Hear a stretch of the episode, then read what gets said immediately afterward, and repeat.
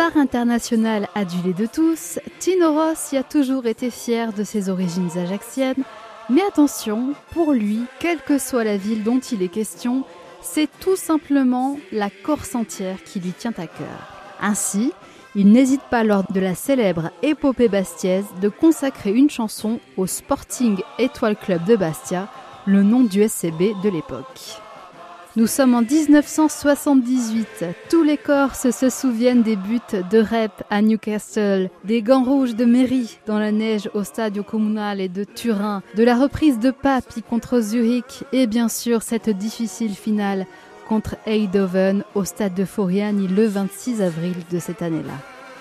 Les Corses sont fiers malgré la défaite en finale, mais grâce à cette célèbre épopée, c'est toute la France qui suit les étapes du Sporting. Et autre coup de projecteur pour le club bastiais, Tino Rossi décide avec son fils Laurent de créer une chanson hommage au club et à la Corse, dont tous les bénéfices iront au Sporting pour les aider financièrement.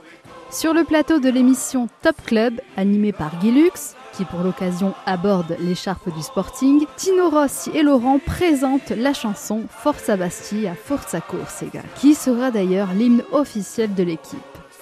Une preuve de plus, s'il en fallait, que Tino Rossi n'a jamais oublié ses racines et qu'il était amoureux de sa région, d'Ajaccio à Bastia. L'année 2023 marque les 40 ans de la disparition de l'artiste et à cette occasion, votre radio lui rend hommage grâce à votre série estivale.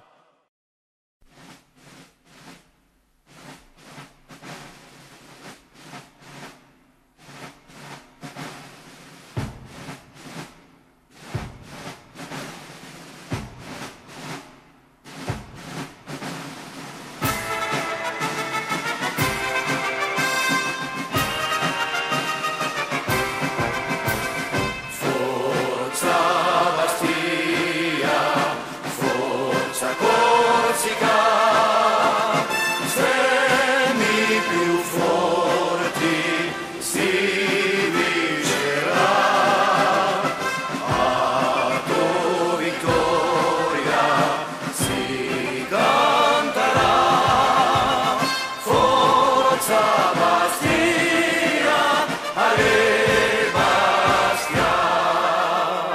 Au rythme de tes victoires, les plus grands trônes et s'inquiète, ton nom se couvre de gloire.